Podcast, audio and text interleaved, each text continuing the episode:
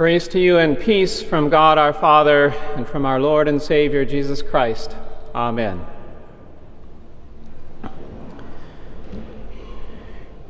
Dear friends in Christ, pos estai tuta, how can this be? Mary's question to Gabriel seems a strange focus for our attention on this festival day. Yet it is one of the most difficult parts of our text.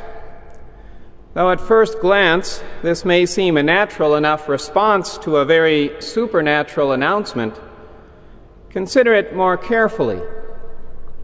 How strange is it really for someone to speak to a young engaged woman about the future joys of marriage including the joy of having a child. The angelic announcement does, after all, come in future tense verbs. Though Mary is not yet married and has therefore not yet begun to share her husband's home with him, she is not exactly single, is she?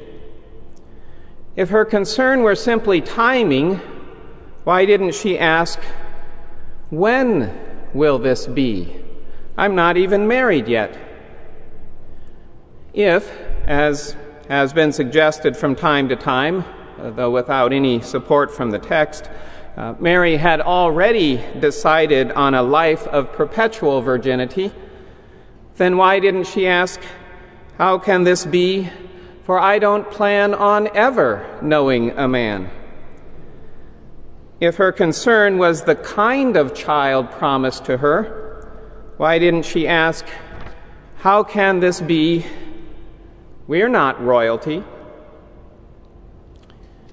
It is possible and even understandable, of course, that Mary could have simply panicked.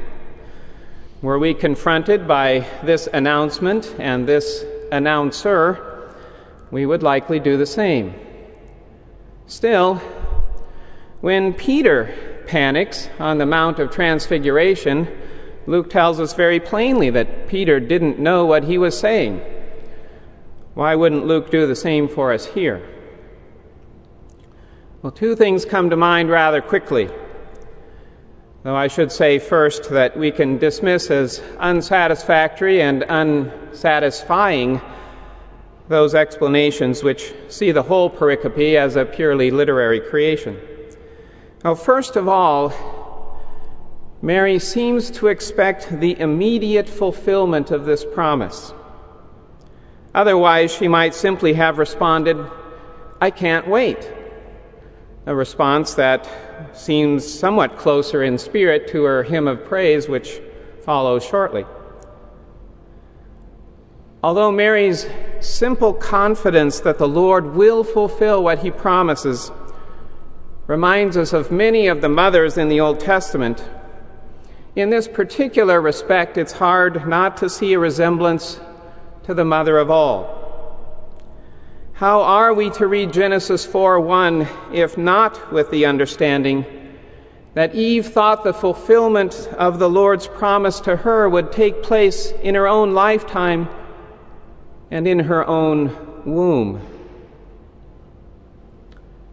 Secondly, the only way to make sense of Mary's question in its context seems to be something like this How can this be? How can I be the one to whom such a promise would be given?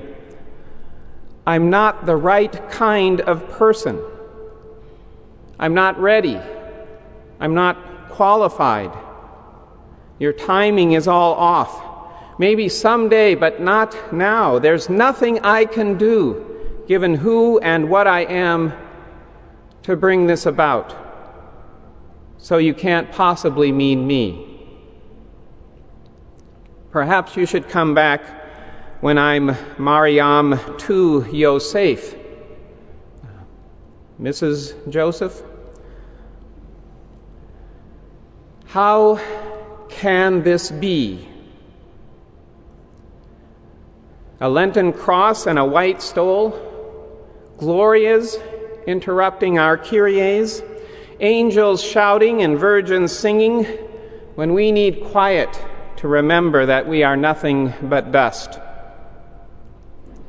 Imagine yourself at the funeral of a loved one, and in the middle of the service, you hear a phone chirp. And then some guy you don't even recognize suddenly stands up and announces, Good news, everybody, I got my promotion. That's what this day feels like.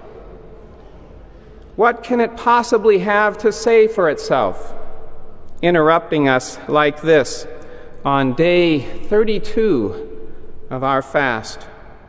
What promise, what news could be so good that we could justify dropping what we're doing and hearing it?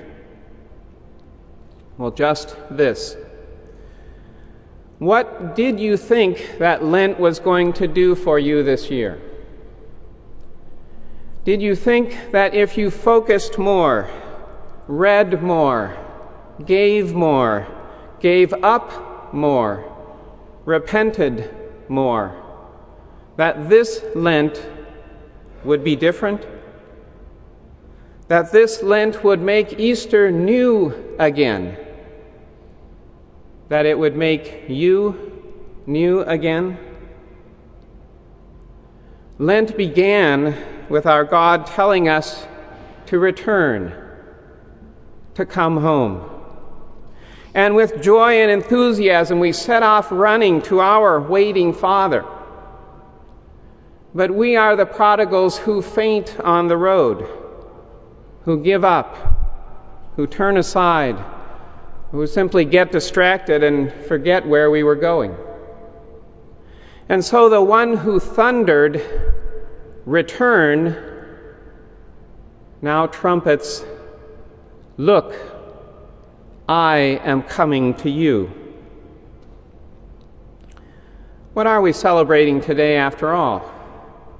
Not the death of our Lord whereby he gives his life as a ransom, saves the lost sheep, and gathers all men to himself?